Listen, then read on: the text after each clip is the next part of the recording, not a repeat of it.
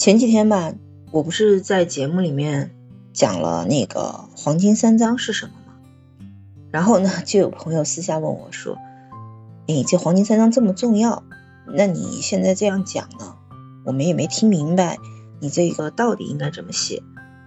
那所以呢，能不能详细讲一讲这个开篇的三章应该要怎么把它写好？”大家好，我是小鱼。那我呢，本期就来详细说说黄金三章到底应该怎么写。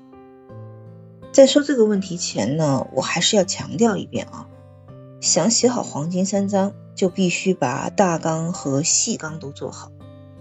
细纲中呢，必须包含清晰的人设和故事背景等等这些内容，不然的话，你开篇这三章你是真没办法写好。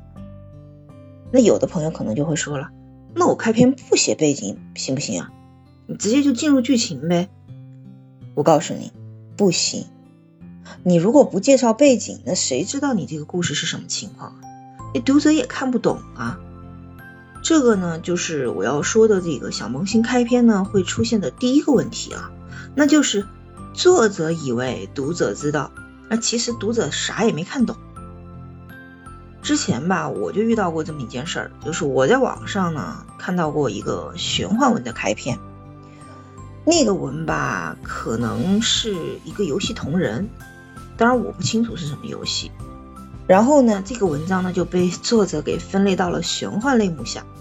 我打开一看啊，这个文章第一段就是从那个男主睁开眼后吧，就看到了那个炼丹的一个香炉，就开始写了。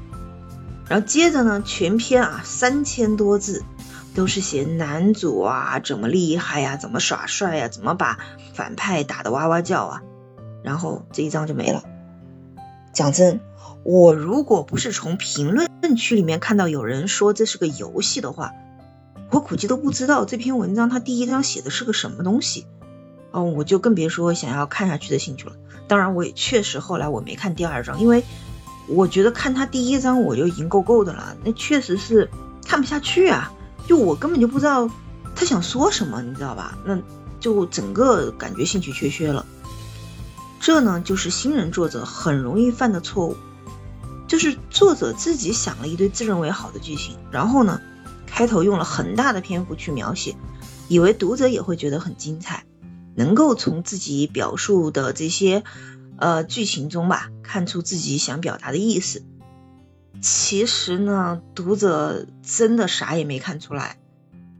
话说吧，你写一个小说，你既不铺垫人设，也不说明故事背景，你让读者从哪里去猜你想写什么呀？读者吧，看的莫名其妙，一头雾水。你觉得他们还会继续看下去吗？哎呀，我跟你们说，别做梦了，不可能继续看的。你现在网文那么多，谁有空为你这篇文章费神，还一点一点的去分析你到底怎么想的，对不对？所以呢，开篇必须要将你主角的人设要讲清楚。比如你的角色呢，他有一个很有趣的外号，或者说人家呢突然喊了他一个外号，那么这个时候你就得说清楚他为什么有这个外号。如果呢你是想通过这个外号去埋伏笔、卖关子呢，那也可以。但是呢，这个呢就只能在剧情上设梗，就是千万不要在初始人设上这么做。这句话的意思是什么呢？就是说你在开篇的三章，不要在这种必须要说明的这些呃设定上面去呃做一些不该有的这种多余的这种设定，就是这种不该埋伏笔的地方去埋了伏笔，这是不对的。这个呢，我们到后面再跟你们说，就是这个伏笔吧，这些东西吧，要到底要该怎么去写，怎么去埋。我们先继续往下说。那么角色有多重性格或者隐藏身份怎么办呢？难道也要在开篇说明吗？这个当然不用了，是不是？你需要做的呢，只是将这个人明面上的身份先让读者知道就行了。比如啊，你写的一个主角，他开篇呢，让人看到的是个乞丐的形象。那他呢出现的这个场景呢是在街头正在乞讨，谁都可以踩他一脚。那么这个时候你开篇的三章呢，他就是个乞丐，所有的言行举止呢就必须符合他乞丐的样子。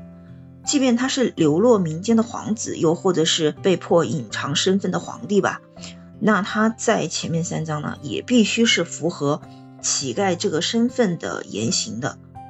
那如果你剧情节奏可能比较快，那中间可能有特殊的剧情可以引出他这样一重隐藏身份呢，也是可以的。但是你必须要有合理的安排方式。那说到这里呢，我就要提到第二个问题了，遇到这个开篇的时候这个人设不稳定的情况。那么什么是人设不稳定呢？那这个问题吧，我们留到下一期再继续聊。你期待呢？喜欢我节目的朋友们，在评论区里评论、点赞和订阅。如果觉得我说的内容有用的话呢，也希望能顺手打赏一波吧。我们下期节目再见。